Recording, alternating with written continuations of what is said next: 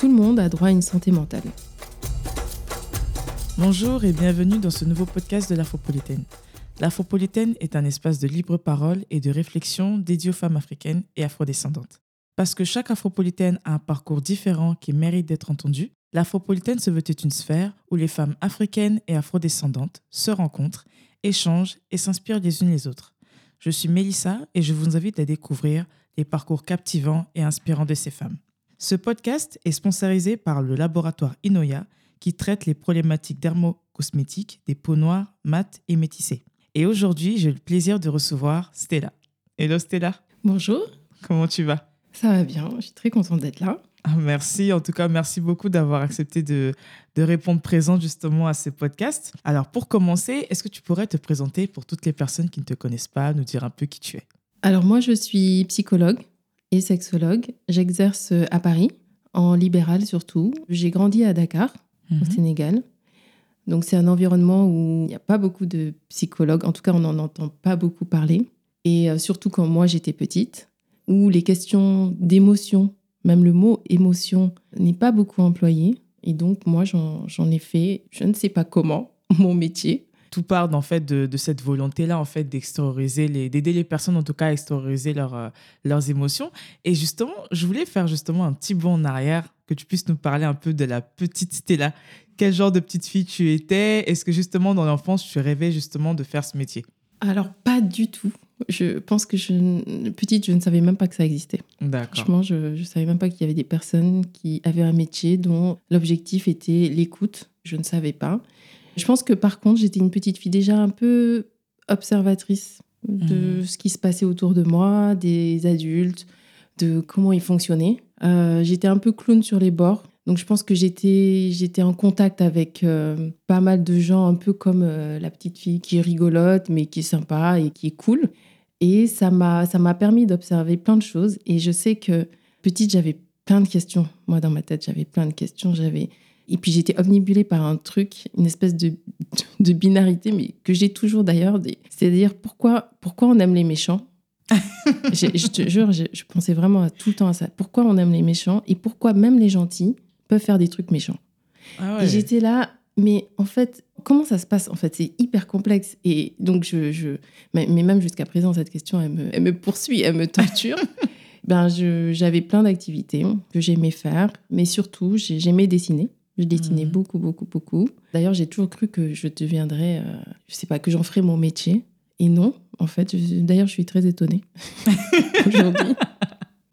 Mais sinon, je passais ma vie à voir, à observer, à, m'adapter, à planifier un peu euh, les choses. euh. et je pense que j'ai- quelque part, la psychologie, c'est devenu logique une fois que j'ai j'ai su ce que c'était, parce que ça m'a permis d'apporter euh, beaucoup de réponses Hmm. à toutes les questions, en tout cas pas toutes les questions, mais en tout cas beaucoup de, de questions que j'avais, parce que j'en avais. D'accord. Donc déjà, en fait, toute petite, même si c'est vrai que c'était pas encore clair euh, dans ton esprit, mais il y avait toujours cette volonté-là de chercher des réponses, euh, de voilà, de te questionner un peu sur euh, ton environnement. Et je trouve ça super intéressant parce qu'on comprend du coup beaucoup plus facilement en fait pourquoi tu es devenue euh, psychologue. Tu as justement évoqué tout à l'heure le fait que tu es psychologue et sexologue. Et j'ai fait le constat depuis un certain temps sur la toile qu'il y a un terme qui fait fureur et qui est utilisé à tort et à travers, la santé mentale. Et est-ce que tu pourrais justement nous expliquer concrètement ce qu'est la santé mentale? C'est vrai que beaucoup de gens en parlent. Ouais. Moi, je, n'ai jamais autant euh, lu santé mentale, thérapie que maintenant, de, que toute ma vie. Je ne sais pas si tout le monde sait ce que c'est, mais en tout cas, tout le monde en a une, ça c'est Mhm. sûr. Euh, donc, quelque part, tout le monde sait ce que c'est, inconsciemment ou consciemment. La santé mentale, c'est un état, c'est un état de santé. C'est un état à un moment donné de notre vie. Elle est difficile à, à comprendre parce qu'elle n'est pas visible, elle n'est pas palpable, on ne peut pas la voir. Et, et en même temps, elle est visible parce qu'elle a plein d'impacts sur la manière dont on fonctionne, sur, euh, sur nos humeurs, euh, sur nos comportements. Quand je dis que tout le monde en a une, tout le monde en a vraiment une et à chaque étape de la vie. Par exemple, un Mhm. bébé a une santé mentale, une personne âgée a une santé mentale, nos parents ont une santé mentale et euh, tout le monde en a. Et je pense que parfois, euh, ne pas voir qu'on en a, c'est une manière de se déshumaniser quelque part. Mmh, Euh, si on est humain, et, et même au-delà, les êtres vivants, bon, on va pas parler des, des autres, déjà les humains, Mhm. c'est déjà bien. Certains vont estimer qu'elle est satisfaisante, pas satisfaisante, qu'on est dans un bon état de santé mentale ou dans un état de santé mentale qui pourrait être amélioré. Ça, ça selon nos, nos appréciations. Elle peut évoluer. Moi, je suis persuadée que quand on était petite, parfois, je trouve qu'on était plus puissante mentalement Hmm. qu'aujourd'hui. Il y a des choses, en tout cas, moi, je vois que je pouvais euh, peut-être accepter ou, ou dépasser quand j'étais enfant, qu'aujourd'hui, impossible. J'ai l'impression qu'enfant, on était plus, on était, on était plus puissant. Et c'est- et c'est pour ça que moi, c'est un outil, l'enfant intérieur, que j'utilise beaucoup dans ma vie, mais aussi en thérapie. En fonction des événements, elle va évoluer aussi. Euh, on n'a pas la même santé mentale après ou avant un choc. Il y a des personnes qui vont, on va dire, euh, subir des, accidents de la vie. En fonction des environnements où on vit, on va pas avoir la même santé mentale. Si on vit dans un environnement bienveillant, c'est pas le même, la même santé mentale que si on vit dans un environnement qui nous attaque, où il y a plein d'injustices. La santé mentale, elle est aussi beaucoup liée à notre corps, à notre santé physique. C'est-à-dire que si plein de choses se passent dans la tête, dans la pensée, et qu'on ne le voit pas, ça a quand même des répercussions, ne serait-ce que par des sécrétions, par exemple, euh, hormonales, euh, par exemple, quand on est stressé, l'adrénaline qu'on va sécréter, mais aussi tous les bobos du corps qu'on va pas lier tout de suite à cette santé mentale, mais qui sont super importants. Euh, Si on a mal partout et pourtant on n'a rien, il y a rien qui nous a touché, il n'y a pas un couteau qui nous a coupé, mais on a mal. Il faut se poser la question quand même de la santé mentale. C'est étroitement lié voilà, en fait. à- étroitement lié à tous ces petits bobos qu'on peut avoir. euh. On, on doit prendre soin de notre santé mentale dans le sens où c'est c'est pas quelque chose qui reste euh, figé comme ça. C'est pas de l'acquis, c'est-à-dire bon, j'ai cette santé mentale, et ben elle va pas bouger. Elle bouge vraiment en fonction de la manière dont on l'entretient. On peut prévenir des choses au même titre que par exemple. euh, je sais pas, il y a des personnes qui vont au spa, il y a des personnes qui, je sais pas, qui font des massages, il y a Hmm. des personnes qui sont en mouvement, qui font du sport ou qui font, voilà, qui entretiennent, on va dire, qui mangent des choses, euh, qui vont prendre des vitamines, enfin, qui vont prévenir un peu leur santé physique. Et ben, en fait, il y a aussi des choses pour prévenir la santé mentale. Il y a des choses pour détecter qu'il y a quelque chose qui va pas, et il y a des choses pour la traiter. Des fois, je suis un peu, euh, je trouve dommage qu'on soit pas éduqué à cette santé mentale dès euh, même la, maternelle, en fait, ouais. on devrait pouvoir parler des émotions. Parce qu'il y a vraiment des, des- des manières de, prendre, de gérer sa santé mentale. On n'apprend pas à la gérer. Par exemple, euh, moi, et puis moi j'ai appris ça tardivement, mais tu vois, quand tu te blesses, on Mhm. dit que bah, c'est bien de désinfecter le plus tôt possible. Ouais. Hein, tu mets de l'alcool vite parce que tout le monde court et tout, il faut désinfecter, il y a des microbes qui vont rentrer, etc. Hmm. Et ben, par exemple, quand on a un choc, par exemple, euh, je sais pas, tu as eu une altercation euh, vraiment choquante avec quelqu'un dans la rue, et ben, on dit qu'il faut euh, en parler. Donc le pansement et la- l'alcool, on va dire, c'est Mhm. vraiment la parole. Il faudrait en parler dans les 72 heures. Et saouler tous les gens que tu rencontres. Tu sais, il m'est arrivé ça, tu sais pas ce qu'on m'a dit, tu sais pas ce que j'ai dit. Et plus tu en parles, en fait, plus tu te désensibilises à l'émotion et, Mhm. surtout tu n'évites pas et tu gardes pas pour toi, ce qui fait que ça va pas se transformer ensuite. Et ça, on le sait pas. C'est vrai. Et si juste on savait que tu as 72 heures et tu peux saouler tout le monde parce qu'il t'est arrivé un truc, mais déjà ça changerait tout. Ça éviterait de somatiser en fait. Et de garder et d'avoir peur de ressentir encore une fois cette émotion parce qu'on sait pas la gérer. Plus on en on parle, plus on s'entend parler, ça a un effet aussi sur le cerveau qui se dit bon, bah, je suis en train de traiter en même temps que je suis en train d'en parler. Tu Totalement. Je trouve ça super intéressant justement le fait que tu évoques le fait que la santé mentale c'est quelque chose qui évolue, c'est quelque chose qui se gère. Et en parlant de santé mentale, moi j'aimerais bien justement qu'on parle des personnes racisées. J'aimerais te demander à cœur ouvert qu'est-ce qui se passe pour les personnes racisées en matière de santé mentale? Parce qu'avec le contexte social et sanitaire actuel, notamment avec le Covid qu'on vit tous depuis euh, maintenant euh, un an, euh, nous sommes tous plus ou moins impactés psychologiquement par ce qui se passe. Et la santé mentale de pas mal de personnes, justement, a pris un coup ces temps-ci. Et certaines personnes sont plus sujettes à l'anxiété sociale ou à la dépression. Est-ce que tu pourrais justement nous dire euh, concrètement qu'est-ce qui se passe pour les personnes racisées? C'est une question importante. Je pense que déjà, on est dans une ère où les personnes veulent prendre soin de leur santé mentale. Et on est obligé, même quand on veut pas. J'ai l'impression que les réseaux sociaux, les gens en général, Nous le rappelle systématiquement. nous le remettent tout le temps. Et Mm. c'est vraiment, mais c'est presque agaçant. En tant que psychologue, en tu tant trouves que c'est agaçant. un peu, un peu, un peu quand euh, c'est notre quotidien. Ouais, c'est vrai que ouais. entendre les gens arriver sur ce sujet, c'est de cette manière en tout cas. En même temps, ça fait plaisir. Bon, ap- après c'est, ça va, on est content, on est content de voir que les personnes, en tout cas racialisées, sont de plus en plus sur cette question. Mmh. Et je, je trouve qu'elles sont, en tout cas moi, les appels que j'ai de demande de, de thérapie, c'est vraiment des belles demandes. C'est des gens qui ont envie d'aller mieux, c'est des gens qui ont envie de comprendre, c'est même des gens qui ont juste envie de savoir comment euh, elles fonctionnent. Donc je trouve qu'on est, on est dessus. On est la génération qui va prendre cette question à bras le corps et qui va vouloir faire les choses autrement.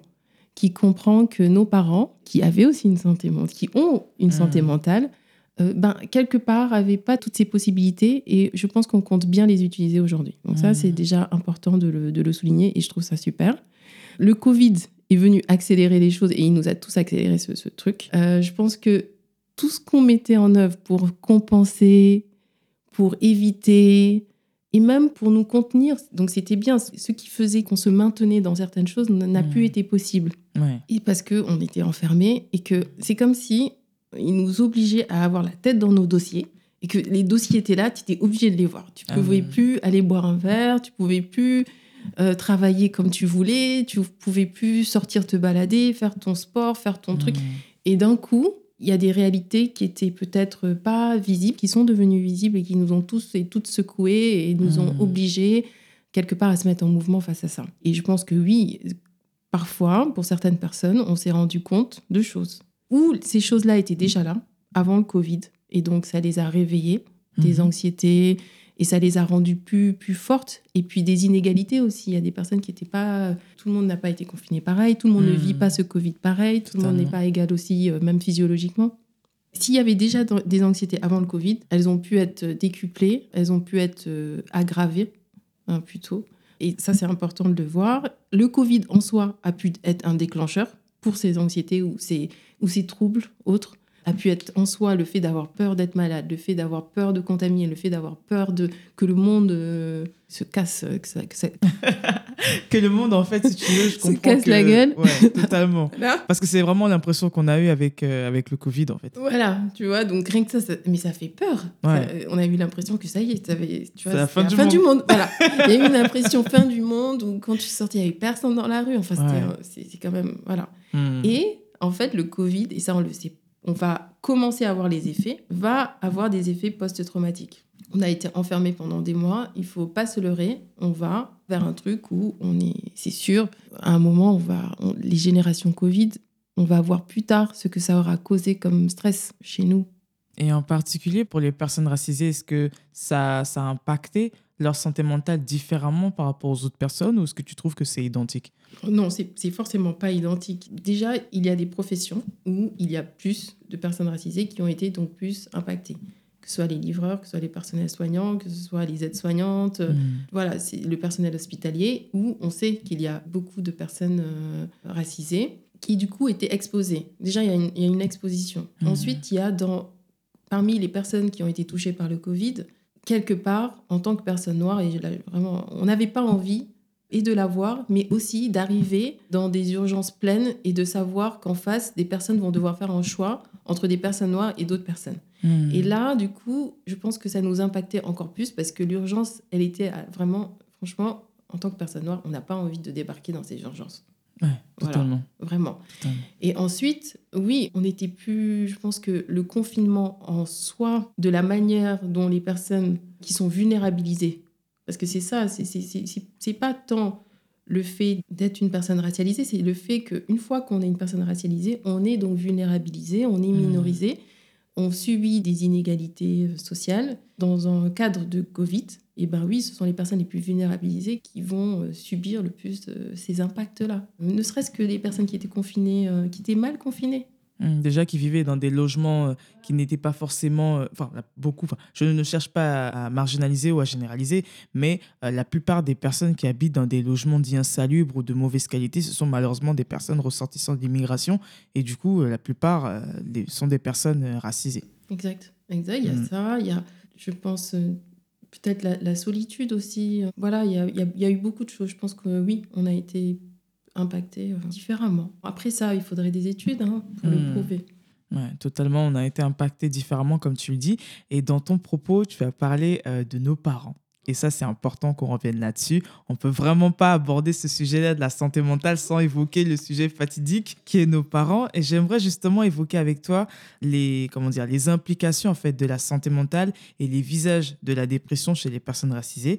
Euh, je fais allusion spécifiquement à deux générations de personnes racisées. Alors la première, la génération de nos parents, qui sont arrivés en France et qui ont connu des codes sociaux différents, euh, qui ont subi un choc culturel très profond, ça il faut le rappeler, avant et après la migration, et aussi une injonction à l'assimilation. On leur a demandé en fait de ne plus être ce qu'ils étaient et on leur a demandé de renier leur propre identité pour mieux s'adapter, entre guillemets, à leur nouvel environnement. Donc ça, c'est la première génération.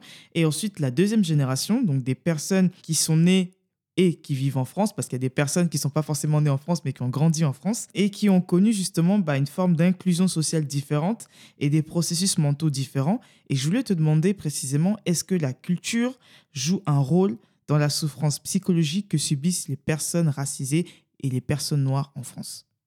Merci Maïsa pour cette question. C'est du lourd. Vraiment. alors oui, alors c'est difficile de, de, répondre à cette question, mais, mais je pense que c'est... Euh, du coup, quand tu me poses cette question, je repense à toutes les personnes que, que j'ai pu voir et qui, à la question ça va, comment tu vas? Il y a comme une figure de style dans la réponse. Il y a hmm. un, je pense que c'est un oxymore. Ça va, je suis juste fatiguée. Tu sais, ce truc de... Ouais. ça va, juste je suis fatiguée, mais ça va, ça va. Je suis hmm. un peu fatiguée, mais ça va. Et entre parenthèses, on peut rajouter euh, depuis 20 ans. C'est des personnes qui sont toujours fatiguées. Les mamans, par exemple, quand tu leur demandes comment elles vont, ça, ça va, je suis fatiguée. Ça peut aller. la mienne, oui, ça peut aller. Hmm. C'est que tant qu'il y a la santé, ça va. Hmm. Alors, je ne sais pas de quelle santé elle parle, parce que du coup, juste après, par contre, quand tu creuses un peu, c'est j'ai mal au genou, j'ai mal au mollet, j'ai mal au hmm. dos, j'ai mal à la tête depuis 10 jours, j'ai, je sais pas, enfin, il y a toujours un, petit truc quand même. Ils sont plein de petits bobos. Je sais pas si on, les, on entend, mais moi, j'entends la plainte. Quand on creuse un tout petit peu, on peut entendre la plainte de nos parents euh, qui se vit peut-être plus physiquement, corporellement, mmh. mais, mais qui est là. Et en fait, je pense que quand tu dis les visages de la dépression, je pense que c'est très important parce que si on écoute par exemple le gros bouquin euh, de toutes les maladies et troubles euh, psychologiques mentaux qui s'appelle le DSM, et dans ce DSM-là, on a euh, ce qui devrait correspondre à une dépression. Et quand on lit, on va, on va voir par exemple ben, une dépression, c'est, il y a toute une liste de, de symptômes bien précis. Une des, par exemple, un, un, épisode dépressif, ça doit être une dizaine de jours. Pendant la dizaine de jours, la personne a ressenti un grand sentiment de, de, tristesse. Elle n'avait plus goût à des activités qui à la base lui faisaient plaisir. Elle a mmh. des troubles un peu du sommeil. Elle ne fonctionne plus euh, dans des activités un peu du, quotidien. Ça mmh. impacte ses activités. Et c'est sur ce point d'ailleurs que je vais revenir. Mais elle sent une lassitude. Et puis il y a comme ça, elle s'isole, il y a comme ça une liste de critères, et puis il faut un certain nombre de critères pour pouvoir dire, bon, bah, cette personne fait un épisode dépressif. Mais moi, si j'écoutais, je lisais que ça, je pense que je diagnostiquerai très très peu d'état dépressif parce que en fait il y a ce truc de on est en mission. Mm-hmm. moi je, dis même que derrière chaque personne racialisée en France se cache une mission héritée. Ah ouais. oui parce que j'avais j'ai l'impression qu'on est dans une urgence. Il y a, il y a quelque chose où il faut il faut y arriver il faut réussir il faut il faut se sauver il faut survivre on est vraiment hmm. en survie encore aujourd'hui. On est encore tellement attaqué, on est encore tellement... Euh, nos vies sont encore en danger. Et on le sait, on le sait quand on est une personne, euh, quand on est NAIT, hmm. quand on est une personne qui est, comprend. Quand on hmm. voit la couleur de notre peau, j'ai l'impression que tout de suite, ça vient avec un espèce de passeport.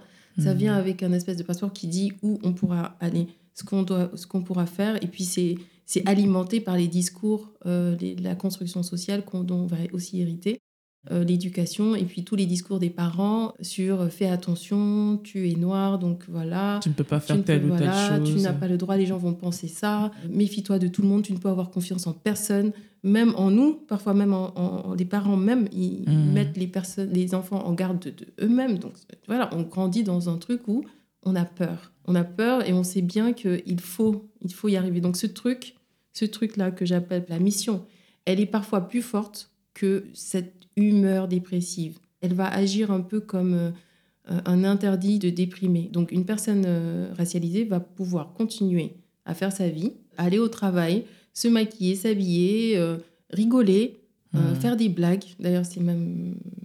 Souvent, c'est une sorte d'échappatoire. en fait. S'inquiéter, exactement.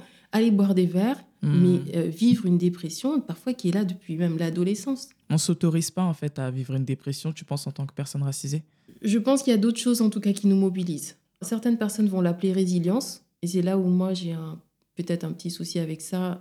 Oui, il y a un côté très euh, je tiens bon et c'est admirable, Mm. euh, comme nos parents l'ont fait, mais euh, il y a aussi derrière une logique sacrificielle euh, euh, très forte. Il y a aussi derrière un long terme qui est insupportable.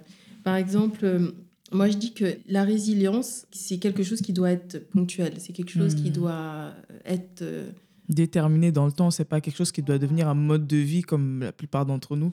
C'est aussi, je pense, quelque chose qui responsabilise en fait les personnes qui utilisent la, la résilience. C'est-à-dire que un événement t'arrive, c'est ta faute ou pas si tu es résiliente ou pas à cet événement. C'est le supporter, c'est à quel point tu es forte euh, pour faire face. Mais il y a des événements, je suis désolée, la responsabilité est, est du côté de l'environnement qui attaque ou qui ne permet pas à la personne d'être bien. Totalement. Et, et je pense que ça responsabilise beaucoup trop les personnes euh, face à, par exemple, certaines injustices que des personnes euh, racialisées vont subir. Donc, effectivement, une personne racialisée peut continuer à fonctionner, même quand elle vit une dépression. Il y a ce truc aussi, et ça, c'est dans une certaine façon de penser de certaines personnes qui vont avoir un relativisme, tu vois. C'est-à-dire que si t'as pas une tête coupée, franchement, ça va. Ouais, et ça, je trouve ça super intéressant que tu l'évoques parce que est-ce que tu penses pas que cette forme de relativisme où on est tout le temps contraint justement de relativiser les choses des fois qui sont très graves, est-ce que tu penses pas que c'est ça aussi qui impacte notre santé mentale et qu'à un moment donné, on somatise et on décompense à un moment donné de nos... Mais c'est, mais c'est certain, il y a des conséquences sur le long terme. hein. La cette résilience dont on parle tant, où tous ces mécanismes de survie, ils ne sont pas gratuits. Hmm. Ça, il faut le savoir. Ils ne sont pas gratuits. C'est comme si on prenait à crédit mentalement. Tous les jours, chaque fois qu'on se lève et qu'on serre les dents, Hmm. et qu'on valorise le être fort, euh, mais le, être- le mauvais être fort, euh, cette résilience, euh, qu'on est, cette survie de, de, de, de 100 ans, à chaque fois qu'on fait ça, ben ça, ça débite hein, mentalement. tchiling, tchiling. On a une note, en fait, je pense, nous. Et c'est Mm. c'est ce qui crée cette fatigue latente, cette fatigue un peu en permanence qu'on a. Parfois, cette incapacité à vivre des choses, même qui, nous, qui sont heureuses, mais on a du mal à être même présent euh, et présente dans, dans ces événements qui sont censés être heureux, tu vois. Des fois, ça nous arrive, on a un super truc qui est là, on l'a attendu, on a, on a travaillé pour ça pendant des années. Puis c'est comme si c'était rien. On a juste envie de passer à autre chose, tu vois. On n'est pas Mm. vraiment présent dans nos vies parce qu'on est dans une urgence tout le temps, on est dans une mission et dans une angoisse surtout de, de performer et de, et de s'en sortir. Donc voilà, les, les visages de la pr- dépression, du coup, sont. C'est important de, de se voir faire ça pour pouvoir se dire, ben, peut-être que je pourrais avoir une vie aussi plus légère. J'y Hmm. j'y ai droit. Peut-être que je peux y arriver sans cette logique sacrificielle complètement, tu vois. Et puis ça crée des erreurs de diagnostic souvent, parce que les personnes viennent aussi, elles expriment ces émotions de manière très rationnelle, aussi très impactée. Donc Mhm. on peut passer à côté de beaucoup de choses. Ou il y a des retards de diagnostic où les personnes vont venir euh, six mois plus tard ou quatre ans plus tard. Ou, voilà, je donne des chiffres un peu comme ça différents, mais c'est possible. Et c'est pas Mhm. pareil quand on accueille quelqu'un en thérapie dans un début de dépression et quand la dépression est là depuis euh, même six mois ou quand la dépression est là depuis dix ans. C'est pas pareil, c'est pas le même traitement. Et c'est dommage parce que parfois on aurait pu faire vraiment les choses autrement si cette personne, on lui avait permis d'avoir accès à des espaces où elle peut, elle peut traiter ça. Tout à fait. Et justement, tu as évoqué justement les visages de la dépression. Tu as évoqué également cette forme de résilience, en fait, à l'extrême, poussée à l'extrême, en tout cas pour les personnes euh, racisées. Est-ce qu'à cause justement de tous les éléments que tu as évoqués avec nous, est-ce que tu penses que c'est pour ces raisons-là que les personnes racisées sont beaucoup plus exposées euh, aux différentes formes de dépression, notamment le burn-out, euh, la dépression postpartum, l'épuisement? Est-ce que tu peux nous parler aussi des nombreux défis et des pressions qui pèsent justement sur les personnes racisées et qui sont justement à l'origine de tous les troubles euh, psychologiques que justement auxquels elles sont confrontées. Est-ce que tu peux également euh, nous dire ce que sont le burn-out, la dépression postpartum, l'anxiété sociale et nous relater les différents symptômes ainsi que les conséquences qu'il y a justement sur les personnes qui sont atteintes de ces troubles? Euh, oui. C'est vrai que ça fait beaucoup, mais c'est vrai que c'est des questions vraiment d'utilité publique et je pense qu'il y a pas mal de personnes qui, qui se posent ces questions-là. Alors déjà, on va définir, on va essayer de définir le, tout ce qui est burn-out, dépression postpartum, à différencier de, de, l'anxiété. Je pense que ce sont des termes qu'on a eu besoin de définir comme ça, mais qui appartiennent aux troubles de l'humeur. Déjà, ce sont des troubles, ce sont des dépressions, en fait, toutes les deux. C'est le même, on va dire, mécanisme, c'est le même trouble, mais mmh. avec des déclencheurs différents. Le burn-out, c'est une dépression liée à un, contexte euh, professionnel. La dépression postpartum, c'est une dépression liée à l'arrivée euh, d'un enfant ou de plusieurs enfants qui épuisent la personne qui accueille, euh, et donc la mère, qui mmh. accueille ses enfants. Les symptômes sont similaires pour moi. Ils sont mmh. d'ordre déjà dans la pensée, cognitivement. Quand on a mmh. Une dépression, on, a, on génère des pensées. Et ces pensées-là, elles sont négatives généralement sur soi et elles sont souvent fausses. C'est-à-dire qu'on pense qu'on est nul, on pense qu'on n'est pas à la hauteur, on pense qu'on est décevant, on se déçoit soi-même et on, projette que les autres aussi vont de toute façon être déçus de nous. On perd comme un sens aux choses. Les choses ont moins de sens, ont moins de goût, on, on re-questionne tout et rien n'a vraiment de sens. Et c'est hmm. vraiment ça, il faut savoir que quand on est déprimé, il y a aussi une carence, euh, il y a, des carences euh, euh, hormonales aussi, hmm. des hormones de joie, des hormones de bonheur, on va dire, qui nous aident pas non plus. Donc en générant ces, toutes ces pensées très négatives sur nous, on va donc déclencher des émotions aussi qui vont être des émotions de tristesse, de honte, de culpabilité et surtout une grande, grande, grande tristesse, tu vois, une hmm. déception de soi, un truc de ça sert à rien. Ça peut être des choses sur nous, mais ça, aussi, ça peut être aussi des choses sur l'environnement, ça peut être des choses aussi sur euh, une perte. En tout cas, on a perdu quelque chose. Dans la dépression, il faut chercher ce, qu'on a perdu. Hmm. Et c'est pour ça que, par exemple, dans le cas de deuil, parce que le deuil, on pourrait dire que c'est une forme de dépression. Et c'est pour ça qu'on ne peut pas diagnostiquer de dépression quand il y a un deuil quelques mois avant. Parce que c'est normal d'avoir ces symptômes parce qu'il y a eu deuil. Tu vois, donc c'est ça appelle à ça, à ce sentiment d'avoir perdu quelque chose qu'on veut pas vraiment et on est triste, etc. Et on va se sentir très mal dans son corps aussi. On va se sentir, on va sentir comme un vide certaines mmh. personnes ou une lenteur, une lourdeur aussi. Et ensuite, on va réagir à ça, à cette émotion-là. On va avoir des comportements. Certains pour certaines personnes, ça va être le sommeil qui va être euh, ou hypersomnie ou insomnie ou des troubles du sommeil en général. Mhm. Ça peut être euh, nos comportements alimentaires qui vont changer. Euh, ça peut être des tout comportements d'autodestruction, c'est-à-dire qu'on va saboter plein de choses. On va saboter parce que c'est pas que ça nous fait plaisir, mais c'est que tout ça n'a pas de sens vraiment pour la personne qui est déprimée et mhm. elle n'a pas vraiment de plaisir. C'est-à-dire que tout ce qui nous faisait plaisir avant, tout d'un coup, ça ne nous fait plus plaisir. Euh, on n'a plus envie d'y aller. On peut avoir une baisse de libido aussi, euh, une baisse d'envie, de désir sexuel. Et le pire, c'est-à-dire quand ça va très très loin, on peut avoir jusqu'à des idées suicidaires et des passages à l'acte. Et l'escalade, contrairement à ce qu'on pense, est plus ou moins rapide selon les gens. Il y a des gens qui nous disent oui, c'est vrai que j'ai des idées un peu voilà, un peu bizarres, mais bon, je sais que je vais pas. Mais c'est parce qu'aussi on imagine que l'idée suicidaire c'est je vais mourir je, je, vais je veux mourir je veux... mais c'est pas que ça ça peut être oh si j'étais là si j'étais pas là ça serait pareil. Oh, ça serait peut-être mieux si j'étais pas là tu vois rien que ça c'est un début d'idée un peu morbide. Donc euh, ça c'est vraiment un peu les définitions pour qu'on puisse ressentir. J'espère que je je t'ai pas trop pompé hein, je te vois. T'inquiète pas, moi j'avale tes paroles justement pour pouvoir euh, te poser mes prochaines questions, mais en tout cas c'est vraiment clair. Alors le, problème de la dépression aussi, c'est qu'elle est traître. Elle est traître parce que en fait elle nous dit, c'est comme si elle était à ton, à ton oreille qu'elle disait mais ça, il n'y a rien qui te fait plaisir, laisse tomber. Elle te dit, il n'y a rien qui te fait plaisir. Tu vois la question du plaisir Donc laisse tomber, il n'y a rien, ça ne sert à rien. Le bonheur n'existe pas. Ouais, tu vois, elle a, elle a vraiment ce discours-là, cette dépression, et elle nous, mhm. le, elle nous le, le, chante, elle nous le susurre à l'oreille. Alors que justement, pour s'en sortir, il faudrait rajouter du plaisir. Hmm. Donc il va y avoir comme un conflit, une bataille en soi entre hmm. se forcer à faire plaisir et de toute façon, ça ne sert à rien de se faire plaisir. Et c'est là où c'est compliqué et comme on nous a appris et qu'on nous a mal appris que le plaisir et toutes ces choses, c'était censé être spontané, naturel, venir tout seul, on a des gens qui attendent que la dépression passe breaking news, le temps ne traite pas la dépression. C'est pas parce qu'on attendra que la dépression va se lever. C'est un hmm. trouble. Il faut, comme faut traiter, en fait. C'est comme si Alors, des fois, il y a des gens qui vont faire des petites choses, mais c'est comme si Mhm. on avait voilà, un bobo. Et encore, ça, c'est pas vraiment un bon. Voilà, a- en tout cas, c'est une des maladies qui va pas se traiter euh, avec le temps. Donc, il faut batailler. Et le danger, je pense, le plus grand danger, c'est d'oublier qu'on a une dépression ou de faire comme si on avait une dépression et d'essayer de vivre comme si on n'avait pas de dépression. Et là, on est très déçu de soi parce qu'on n'y arrive pas. Forcément, on n'y arrive pas. Totalement. Et on commence à avoir des comportements du type, euh, enfin des, des idées du type, tu vois, j'a- j'arrive pas à faire des choses simples. C'est plus des choses simples. À partir du moment où on a une dépression, tout est compliqué. Prendre une douche peut être compliqué. Sortir, euh, faire les courses peut être compliqué. Ranger sa chambre peut être compliqué.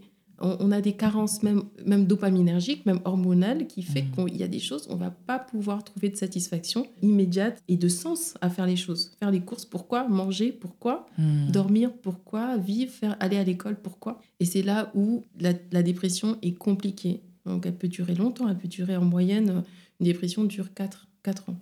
Et donc ça, c'était pour tout ce qui est trouble euh, dépressif.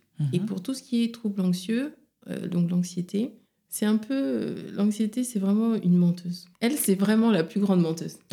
Elle, c'est une mytho. Non, mais Mhm. vraiment, c'est une peur irrationnelle. Et c'est compliqué parce qu'on sait que c'est irrationnel. Les personnes anxieuses vont te dire, je sais, je sais qu'il n'y a rien. Je sais que normalement, je ne devrais pas avoir peur, mais j'ai Mhm. quand même peur. Et c'est ça, en fait. La, la menteuse, qui est, qui est l'anxiété, elle est là et elle est à ton, à ton oreille et elle te dit, ça, il faut avoir peur de ça. On est en danger, pars, évite. Évite, fuis, attaque, enfin, plein de comportements un peu bizarres. Mais pour elle, c'est rationnel. Pour elle, il y a un danger. Donc, c'est important de savoir ça. Et c'est pour ça qu'il faut, qu'il faut capter ces pensées-là pour pouvoir se dire que, en fait, ça nous restreint dans nos libertés. Je vais te donner l'exemple, par exemple, d'une phobie des chiens. Mhm. Une personne qui a peur des chiens, elle sait que, par exemple, il n'y a pas beaucoup de chiens, mais que, voilà, elle sait qu'elle a peu de chances peut-être de, de, de se faire mordre, mais elle va Mhm. quand même avoir cette phobie. C'est une personne qui va imaginer, par exemple, que la rue d'à côté, Hmm. il y aura plein de chiens. Donc, elle va pas traverser cette rue. Et donc, Mhm. ses libertés vont se restreindre parce qu'elle pourra plus jamais emprunter cette rue. C'est là où l'anxiété est un peu chiante parce qu'elle te, elle restreint tes espaces et tes possibles, tes Hmm. champs du possible. Et la guerre, c'est ça. hein. Là, le combat, c'est comment récupérer petit à petit, graduellement, mes espaces de liberté. Hmm. Phobie sociale, phobie de, de la performance, c'est la même chose. Surtout phobie sociale. Si l'anxiété te dit euh, on va te juger, euh, personne va t'aimer, ils vont dire que tu es nul, ben on va éviter d'aller, euh, je sais pas, à la soirée où on aurait pu, je sais pas, euh, être libre de vivre une vie. Et parfois, l'anxiété, c'est ça qui est drôle, c'est que on a même des anxiétés un peu bizarres. Par exemple, on va avoir l'anxiété de réussir. C'est compliqué parce que parfois, ben, réussir, ça voudrait dire ne pas être loyal à toute une famille qui, à un moment donné, a eu plein de difficultés. Réussir, ça peut être aussi, et là, c'est vraiment pour les personnes euh, racialisées qui ont beaucoup, qui ont souffert, que c'est encore plus important parce que réussir, c'est aussi dangereux. C'est aussi euh, donc euh, quitter quelque chose qu'on a toujours connu. Et, quand j'ai réussi, c'est vraiment pas la réussite professionnelle seulement. hein. Ça peut être la réussite même euh, affective, euh, être bien, quoi. Être Mhm. bien, c'est aussi couper avec, euh, avec toutes, ces, toutes ces personnes qui ont pu dire qu'on serait rien dans notre vie. Et en fait, parfois, le seul lien qu'on a avec des enfances, des familles, ce sont ces anxiétés-là. Tu vois Et donc, les couper, ça voudrait dire, à tort, couper avec ces parties-là et les laisser derrière nous. Et-. Et, quand on a toujours vécu avec certaines anxiétés, c'est compliqué. De s'en Ça, de- défaire. ouais, ça devient comme une identité même. Hmm. Or, l'anxiété n'est pas une identité, c'est vraiment un trouble. Et Ça va être difficile pour des personnes de s'en de, de s'en défaire pour ça. Et parfois, parce qu'on a toujours entendu ça, qu'il fallait être anxieux, etc. Aller au-delà, ça voudrait dire aussi avoir tort, avoir eu tort, ou que quelqu'un ait eu tort. Et parfois, le fait d'avoir raison est tellement confortable et tellement euh, important pour certaines personnes que c'est difficile de se dire non, je vais plus avoir d'anxiété parce que, parce que ces personnes-là, ou même moi, j'avais tort en fait. La vie peut être cool. Ça veut dire que j'avais pas raison. Et le fait de ne pas avoir raison pour le cerveau, c'est un peu compliqué. Totalement. Et tu as parlé justement de manière vraiment claire et précise des, des différents symptômes. Tu as vraiment défini la dépression et tous les autres troubles et je t'en remercie. Tu as évoqué justement cette phobie ou cette contrainte à la réussite. Ça fait partie justement des nombreuses pressions et des nombreux défis auxquels les personnes racisées ça fait partie justement des héritages euh, de nombreuses personnes racisées. Est-ce que tu pourrais nous en parler? Parce que je pense que ces défis et ces pressions sont également à l'origine de pas mal de dépressions, de pas mal de troubles euh, psychologiques que les personnes racisées euh, vivent. Est-ce que tu pourrais nous en parler? Alors déjà, je pense que y a, ça dépend des contextes. Mais si on se focalise sur le contexte des personnes qui ont grandi en France avec des parents euh, qui, sont, qui ont pu naître dans d'autres pays, en tout cas qui sont arrivés mmh. à un moment, il y a ce truc de mission dont on parlait tout à l'heure qui est importante. Cette mission, on, l'hérite, on en hérite. À partir du moment où on est dans un environnement qui nous dit qu'il faut qu'on réussisse et qu'on voit nos parents dans cette urgence et dans cette performance d'y arriver, eh ben, on se met aussi dedans. Mmh. On se met, et puis c'est validé, c'est validé quelque part par cet environnement euh, plein de discrimination. Euh, ça se vérifie malheureusement. Et donc on fait comme une théorie, des petits, c'est un schéma, ça, ça, devient un schéma de pensée qui dit qu'on doit réussir. Et de base, on n'a pas ce qu'il faut pour réussir, donc on doit aller le chercher. Hmm. Et ça, ça va être quelque chose qui va voilà, rester en nous. Et quelque part, il y a des phobies aussi de nos parents, phobies administratives phobie financière. La question de l'argent, là, est très importante parce qu'elle est très émotionnelle, je pense, dans certaines communautés. On a des traumas financiers. La mmh. question de l'argent, par exemple, est très opaque euh, chez nous. Les enfants grandissent en ne sachant pas vraiment si leurs parents, euh, combien leurs parents gagnent, s'ils sont pauvres, s'ils sont riches. Quand ils le savent, ils se disent bon, on est riche, mais il y en a qui sont encore plus riches que nous parce que les parents ont tout fait pour les mettre dans des écoles privées mhm. pour qu'ils voilà pour qu'ils aient un avenir. Mhm. Quand ils le sont pas et qu'ils ont conscience qu'ils peuvent pas, en tout cas qu'ils sont dans une classe euh, sociale défavorisée, ils le subissent de plein fouet aussi, que ce soit euh, à l'école, que ce soit, enfin, ils le voient dans les opportunités qu'ils n'auront pas. Et je pense que ça, ça, met, ça renforce l'urgence de s'en sortir et de se battre contre un plafond qui nous est imposé. Mhm. Et puis, il y a aussi euh, l'apprentissage à ce moment-là aussi de l'impuissance. Il y a des personnes qui vont se sentir impuissantes face à ce système mhm. aussi. Tu vois, c'est une impuissance acquise, c'est quelque chose d'écrasant. Et tu restes dans, une, dans un trouble anxieux dépressif par rapport à la, à, à la réussite. Tu vois, donc ça, c'est vraiment le lien avec nos parents, mais même nous, sans parler de, ce trauma racial slash financier. En plus, juste pour revenir dessus, le problème de ces traumas-là, c'est qu'en mhm. plus, on nous a appris qu'il fallait s'en sortir seul. Donc la demande d'aide, en plus, le travail en groupe et le faire ensemble. C'est quelque chose de très abstrait encore. C'est abstrait dans, la communauté. Du coup, mhm. c'est compliqué euh, quand on est enfant, ado, euh, de pas développer aussi des anxiétés par rapport à ça. C'est pas facile.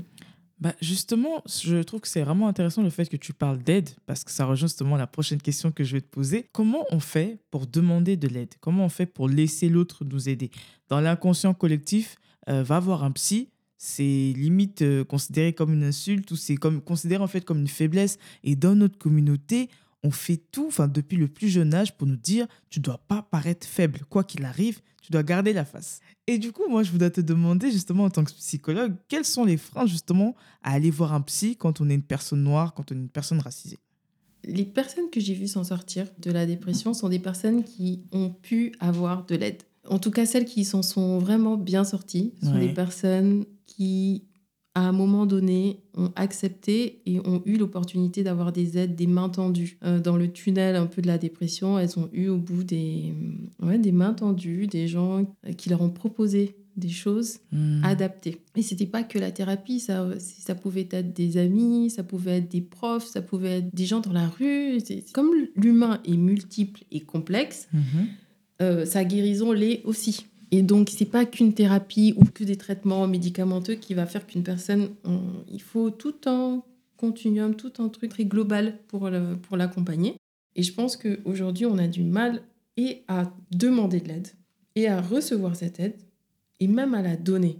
Et accepter aussi qu'on a besoin d'aide à un instant T de nos vies. Et plus on va être des personnes qui arrivent aussi à donner de l'aide adaptée, plus mhm. on va aussi pouvoir se dire que nous aussi on en a besoin. Mais c'est une forme de déshumanisation. Hein. Mais en même temps, les personnes racialisées ont été euh, déshumanisé depuis quelque part, j'ai envie de dire, des siècles et des siècles. Et donc, ça a été même la base, par exemple, de l'esclavagisme, Mhm. de dire que de toute façon, comme les personnes euh, noires n'étaient pas humaines, euh, n'avaient pas d'émotions, on pouvait les exploiter. Et ce truc de je suis fort et je suis forte, Mhm. c'est aussi un héritage tout ça aussi quelque part, Dans le sens où on a été valorisé en se basant sur ça.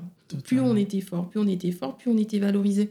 Il y avait un peu ce syndrome-là du voilà, les Noirs, ce sont des Samsons, euh, des Samsonites, donc euh, invincibles, rien peut, leur, euh, rien peut les terrasser, on va dire. C'est ça, exactement. Et on s'est construit dans ça, on est fiers, on, est, on le valorise. Et, et c'est vrai que du coup, aujourd'hui, trahir ça, trahir Mhm. cette image-là de la force, Mhm. c'est compliqué aujourd'hui pour nous de demander de l'aide. Ça voudrait dire qu'on n'a pas réussi. Oui, Euh, donc ça, c'est un des premiers freins, cette demande d'aide. Ensuite, il faut, faut savoir que quand on n'est pas bien, on a plus tendance à s'autodétruire que à prendre soin de soi. On ne sait plus trop ce qui est bon. On est plus pour dans une tendance basse. puis pour les autres aussi. Exact. On est aussi Mhm. dans une société euh, qui n'aime pas voir les gens souffrir. C'est-à-dire qu'on est rapide à dire des phrases du type « ça va aller ». Oui. Alors ça va aller, ça va aller, t'es forte. C'est quelque chose qu'on entend beaucoup et qui aide pas à, à, la- à livrer, oui, à livrer de soi, à donner de soi. Donc, euh, on- ben oui, si tu, si tu estimes que ça va aller pour moi, ben qu'est-ce que j'ai de plus à te dire?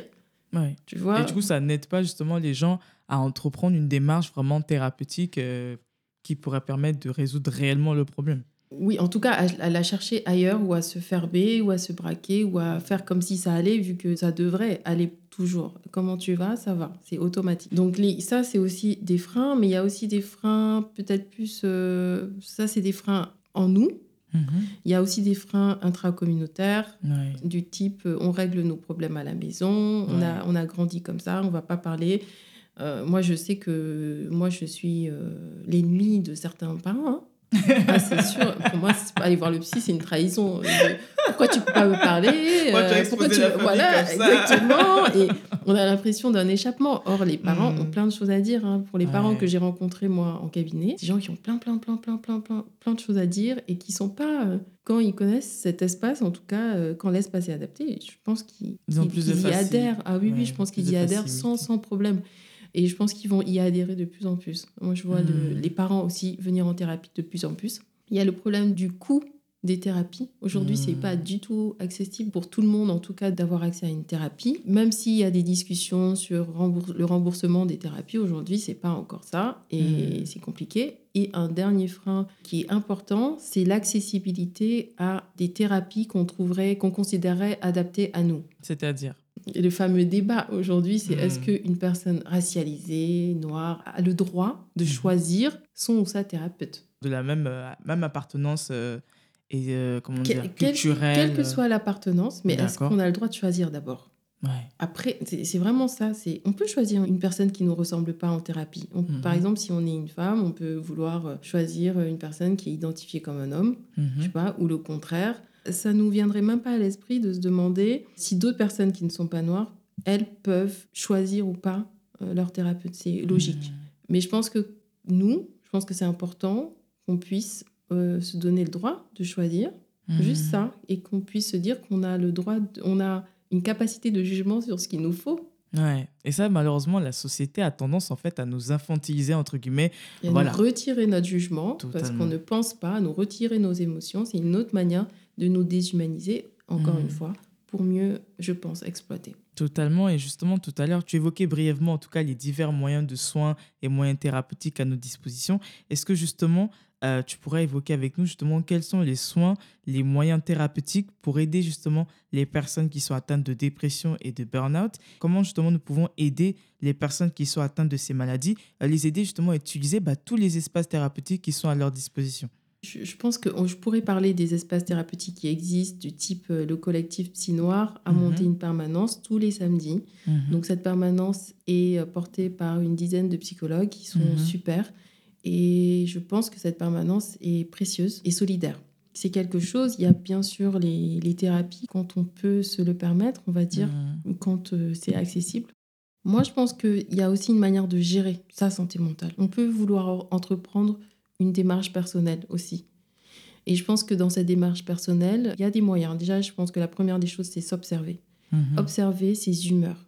Quand est-ce qu'elles montent, quand est-ce qu'elles descendent, pour identifier un peu ce qui déclenche certains moods. Et bon, là, on me voit pas, mais c'est vrai que les humeurs, elles sont pas que en haut ou que en bas. Le but, c'est pas d'être toujours euh, hype, comme si on était sous-produit, Mais d'être stable. euh, et ni d'être stable. En fait, Ah, la santé mentale n'est justement pas stable. C'est pas une ligne comme euh, tu sais la ligne du voilà, la ligne du cœur. euh, voilà, c'est Hmm. quelque chose qui monte, qui descend et tout. L'important, c'est vraiment de pouvoir avoir des hauts toujours un peu plus hauts et des bas un peu plus bas. D'accord. Tu vois, c'est pas le but, c'est pas euh, d'être que dans du haut ou que dans du bas. Bon, dans du Hmm. bas, généralement, on n'aime pas trop, mais bon. Je pense que la première des choses, c'est d'observer euh, ces humeurs-là dont je viens de parler, les, Mhm. les variations d'humeur, quand est-ce qu'elles changent, est-ce qu'elles changent très très vite, etc. Pour créer de la matière thérapeutique, pour voir. Parce que quelque part, pour commencer un travail, il faut déjà identifier ce qui se passe un peu, Mhm. au moins le ressentir. Et ensuite, c'est peut-être ce qui peut aider, c'est de différencier tout ce qui est repos mental et repos physique. Il faut redéfinir ce qu'est le repos pour Mhm. nous. Ce qui va me reposer moi mentalement va peut-être pas te reposer toi mentalement, tu vois. D'ailleurs, tu pourras nous dire ce qui te repose euh, mentalement. Et voilà, déjà différencier. Hmm. Quand on dort toute une nuit, je sais pas, pendant 8 heures et qu'on se réveille fatigué, toujours, c'est qu'il y a autre chose. C'est qu'il y a quelque chose qui surpasse en fait la, la santé physique en fait. C'est ça. Et qu'on a tendance malheureusement à occulter euh, de notre esprit. Alors, pour toi, c'est quoi le repos? Alors moi, ce qui me repose en fait, c'est me distraire. C'est-à-dire regarder euh, des films, des documentaires, faire quelque chose que j'aime en fait.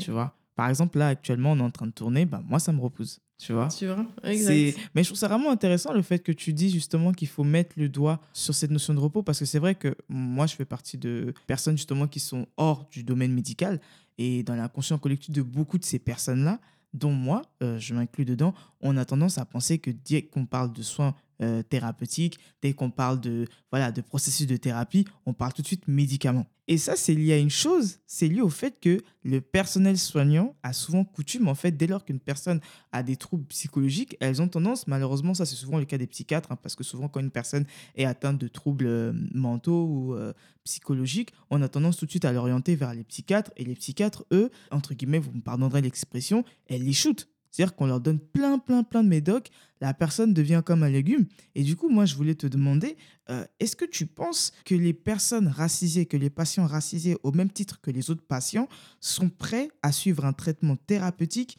qui inclut aucun médicament? Tu as dit tellement de choses super intéressantes. je vais répondre à cette question, mais juste Hmm. avant, Oui, sur la question du repos, oui, tu vois, c'était intéressant de voir que le repos pour toi, c'est pas, euh, c'est du plaisir. oui. Et pourtant, là, on n'est pas euh, en train de se reposer dans un hamac. On est Non. en train, quelque part même, on pourrait. On pourrait même dire qu'on euh, travaille. quelque travaille et pourtant, on se Hmm. repose. Et, et je suis tout à fait d'accord avec toi. Et c'est pour ça qu'il faut se poser, il faut définir ce qui nous repose Hmm. mentalement, autre que physique. Et attention, parce que pour toi, c'est un plaisir, parce que tu en as fait un plaisir pour tout ce qui est film, série. Et pour Mhm. d'autres, ça peut être aussi justement un évitement de plein d'autres choses. Alors, sur la question des médicaments, oui, aujourd'hui, déjà, il faut savoir qu'en France, on est un des pays, si ce n'est le pays, le premier pays où on prescrit le plus d'antidépresseurs. Ça, c'est bien souligné. Donc ça, c'est déjà important de savoir qu'on est quand même dans une logique un peu comme ça. euh, Voilà. Je pense que c'est important de voir les traitements comme... Mhm. Il faut pas en avoir peur parce que parfois c'est nécessaire. Et on a tellement justement cette image que tu décris bien, qu'on nous shoot que, un peu comme des légumes. Hmm. Je, je pense qu'il faut pas rentrer dedans, entre guillemets, même si ça peut arriver. Mais parfois, il faut, il faut des traitements. Surtout, Mhm. parfois pour nous, hein, on arrive parfois très tardivement Ouais. dans des états pas possibles où c'est peut-être plus possible de faire autrement que d'orienter la personne vers un filet de secours. Moi, je le vois comme ça. Un traitement sans thérapie déjà, je vais expliquer pourquoi il faut allier thérapie médicamenteuse et thérapie euh, euh, psychologique, euh, euh, voilà, par la parole. Je- pense que c'est un filet qui nous permet de réguler nos émotions. Tout à l'heure, on parlait de la ligne haut-bas, euh, Oui. monter, descendre Hmm. des vagues. hein. Le traitement, il nous, surtout les antidépresseurs, hein, les anxiolytiques, Mhm. c'est encore euh, autre, Autre chose. chose. mais les antidépresseurs nous permettent de contenir ces vagues dans une amplitude qui est acceptable pour le cerveau. C'est pour ça que perso- certaines personnes vont se dire ah mais je ressens rien. Ben, Hmm. c'est que le traitement quelque part marche. Hmm. Le but c'est pas qu'on soit super énergique ou qu'on soit down, c'est juste qu'on soit contenu. Pour certaines personnes, c'est important à des étapes de leur vie de l'être, parce que Hmm. de elles-mêmes, elles vont dans des bas tellement bas qu'elles se mettent en danger. Donc moi, je ne suis pas trop dans une phobie du traitement, mais je suis de celles qui disent que si on a besoin, si on en arrive à avoir besoin de traitement, il faut Hmm. absolument avoir une, une psychothérapie à côté. Sinon, c'est là où on, on- on devient quelque part dépendant. Mais c'est une dépendance euh, presque euh, affective, c'est une dépendance euh, psychologique, dans le sens où on se dit on va plus jamais bien fonctionner sans les traitements, du coup il faut Mhm. que jamais j'arrête mes traitements. Et donc oui, on peut voir des personnes qui sont avec leur médecin hein, sur des antidépresseurs pendant, pendant des 10 années. ans, Et c'est aussi 20 au médecin de pouvoir orienter les personnes vers des psychothérapies. Encore une fois, après il y a la question du coût Mhm. et la question d'avoir accès à des thérapies adaptées, Mhm. bien sûr, mais c'est un peu ça. hein. Mais est-ce que tu penses que les individus eux-mêmes, est-ce que ceux on leur présente justement une thérapie sans médicaments, est-ce qu'ils seraient prêts à l'accepter ou est-ce que, est que justement le fait qu'on propose systématiquement, dans pas mal de cas, pas dans tous les cas, mais systématiquement toujours le médicament avant la thérapie verbale, avant la thérapie, euh, euh, comme tu, justement tu l'évoquais, est-ce que c'est lié au fait que les patients eux-mêmes ne sont pas prêts à suivre une thérapie sans médicaments ou est-ce que c'est juste euh, l'ordre médical qui veut les choses ainsi depuis des lustres? Oui, je, je pense qu'il y a vraiment les deux. Et que l'un a alimenté l'autre et qu'on a Mm. peur des traitements, on n'est pas chaud. hein. Les gens, qu'on leur dit traitement, ils sont pas chauds. Et en même Mm. temps, c'est concret. En même temps, c'est Ouais. facile. Il y a ce côté, oui, oui, je veux le médicament, voilà. Hmm. Après, c'est vrai que d'habitude, on aime bien le médicament parce Ouais. qu'il y a ce côté baguette magique. Mais pour la santé mentale, les gens aiment pas Ils sont trop. un peu douteux. Parce que, oui, parce que du coup, l'effet n'est Hmm. pas visible, encore une fois. Comme on Ouais. disait que la santé mentale n'est pas visible, et ben son traitement non plus. Hmm. Et donc, on a un peu peur que on nous fasse des trucs, qu'après, il y a une perte de contrôle. Le médicament vient euh, un peu prendre le relais sur des fonctionnalités qui ne sont plus. Mhm. Et donc, euh, il y a cette peur de, de ce médicament qui va nous contrôler. Et c'est là, moi, je vais parler que d'antidépresseurs et d'anxiolytiques, hein, Mhm. mais je ne parle pas d'autres traitements. Par exemple, les traitements pour euh, la schizophrénie ou des choses comme ça qui Mhm. doivent contenir tout ce qui est aussi hallucination. Et là, c'est encore autre chose, mais je pense qu'il ne faut pas rentrer dans une phobie du médicament, mais encore Mhm. une fois, être dans une complémentarité quand on en arrive à avoir besoin de traitement Hmm. en tout cas que ça nous est proposé, qu'on puisse allier les deux. Je pense que c'est presque obligatoire et que le traitement tout seul, c'est compliqué pour moi. En, tant, en tant que psy, je trouve que c'est un peu laisser les gens un peu comme ça. Et oui, c'est là où on ouvre la voie un peu d'une dépendance un peu bizarre euh, au, au traitement. Hmm. Et en même temps, le traitement parfois est nécessaire, encore une fois. hein. Tout à fait. En tout cas, tu viens d'évoquer une phrase, tu as évoqué le fait que euh, les gens ne doivent pas être laissés comme ça. Alors, on a beaucoup parlé de la santé mentale des individus euh, à proprement parler de la société, mais on oublie souvent la santé mentale du personnel soignant. Et là, honnêtement, j'aimerais juste euh, limite vous dire merci parce qu'honnêtement, les psychologues, les psychiatres, on a besoin de vous et on a particulièrement eu besoin de vous euh, pendant cette période de Covid parce que ça a impacté pas seulement la santé physique des personnes, mais ça a beaucoup impacté la santé mentale des personnes et vous avez été beaucoup sollicité, notamment toi et pas mal de psy également noirs pour ce qui est justement de la communauté noire. Et je voulais justement euh, évoquer bah, les grands oubliés euh, de la santé mentale, c'est malheureusement vous, alors que c'est vous justement qui êtes acteur de, de, cela. Et je voulais euh, te demander, selon toi, quels sont les moyens qui sont mis en place justement à l'interne pour vous les psychologues, enfin tous les, les, les membres en fait actifs justement pour aider les personnes justement à, à préserver leur santé mentale. Qu'est-ce que vous mettez en place à l'interne pour justement vous permettre à vous les personnels soignants de ne pas euh, défaillir en fait, de tenir le coup? Parce que j'imagine que vous absorbez énormément de choses, des, des problèmes de, de pas mal de personnes, enfin des suicides, des cas de deuil et autres. Comment vous faites-vous pour tenir le coup? Est-ce qu'il y a des cellules à l'interne justement pour vous permettre de ne pas être noyé en fait? J'ai envie de pleurer. Mais- Déjà, merci. Merci de nous reconnaître. Merci de nous donner une, une place. Du coup, là, c'est un peu émotionnel, on va dire, pour moi, parce que c'est vrai que ça a été une vraie question. Le... Moi, le confinement et tout ce qui s'est passé m'a vraiment giflé, Hmm. très personnellement. C'était pas facile pour les psychologues en général, de, euh, et surtout pour les psychologues qui sont aussi des, des- des personnes euh, racialisées Hmm. dans le sens où ce sont des personnes qui doivent subir euh, toutes les injustices qui s'abattent, Totalement. donc qui vivent aussi comme euh, les personnes qu'elles accompagnent euh, des choses, qui subissent le confinement, le Covid, et qui sont censées euh, tenir un cadre, Hmm. qui sont censés être des personnes qui savent beaucoup de choses en tout cas. On a, on, a, une image un peu comme ça. Donc ça, c'est compliqué. Mhm. Mais ce qui est important, en tout cas, ce qui a été vraiment, je pense même obligatoire, c'est déjà nos propres espaces thérapeutiques. Mhm. Les psychologues ont aussi des psychologues, en tout cas j'espère, pour mhm. euh, tous les psychologues du monde. En tout cas, moi, je sais que le collectif Psy Noir, d'être avec d'autres femmes noires, franchement, ça m'a apporté pendant. je pense que ça nous a vraiment beaucoup aidé de ne pas être seul, de pouvoir parler ce qui était difficile pour nous personnellement et je pense que quand on arrive à se trouver des espaces qui ne nous voient pas que en tant que psy, c'est mhm. chouette. C'est chouette. C'est bien, ça rééquilibre un peu les choses quand on trouve des mhm. personnes qui nous humanisent. Bon, ça, ça, on en trouve généralement, enfin j'espère, mais qui en plus nous permettent d'être vraiment autre chose que la personne qui sait plein de trucs, que la personne qui sait des trucs, quoi, et qui est censée savoir. soigner l'autre systématiquement. Et qui, ouais, et qui sait, et puis surtout qui a cette espèce de. Contrôle Ouais. ouais. Ce contrôle, et même qui nous protège quand on se permet de baisser ce contrôle. Ça, je pense que cette dernière partie, elle est encore plus dure parce que on, je pense que je ne sais pas si les personnes se rendre compte de ça et hmm. de trouver des personnes qui peuvent vraiment euh, comprendre, ce, qui mesurent en fait, qui mesurent, c'est même pas qui comprennent, mais qui mesurent réellement ce que c'est de faire ce métier, hmm. c'est dur. Totalement. Et en tout cas, je tiens vraiment à, te remercier et à remercier bah, tous les membres du collectif Psy Noir et tous les psys d'ordre général parce que vous faites un travail euh, magnifique qui n'est pas suffisamment reconnu mais qui est d'utilité publique. Alors, euh, c'était là, on arrive à la fin du podcast. les bonnes choses ont toujours une fin. Et ma dernière question pour toi, c'est pourquoi tu as accepté de participer à ce podcast? Et ton dernier mot pour les afropolitaines et toutes les personnes qui écoutent ce podcast Franchement, Déjà parce que c'est toi, parce que c'est parce que tu me l'as demandé de manière tellement sincère. J'avais envie, du coup tu m'as donné envie de, de venir là et de, de faire ce podcast. Déjà ça c'est vraiment l'envie. Et puis je trouve que dans ce podcast particulièrement, sur les sujets qu'il centre, c'était cool de pouvoir laisser une trace.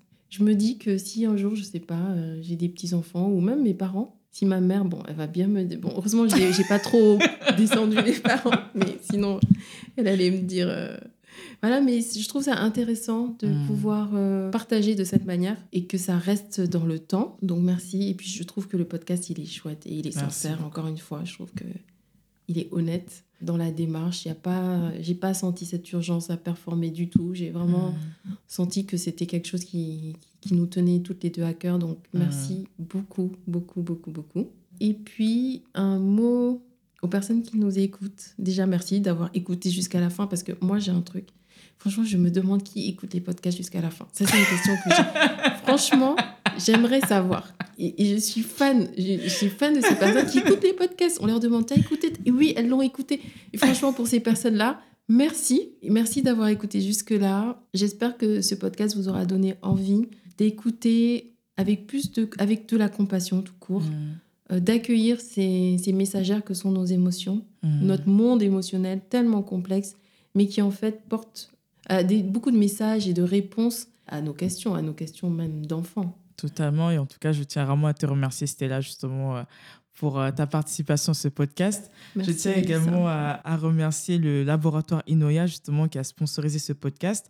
Euh, je rappelle que Inoya est une marque dermocosmétique qui est dédiée aux peaux noires, mat et métissées, pour le traitement des taches d'hyperpigmentation et d'imperfection. Merci beaucoup, Stella, pour ta participation. Et quant à moi, je vous dis à très vite pour un nouvel épisode sur l'Afropolitaine.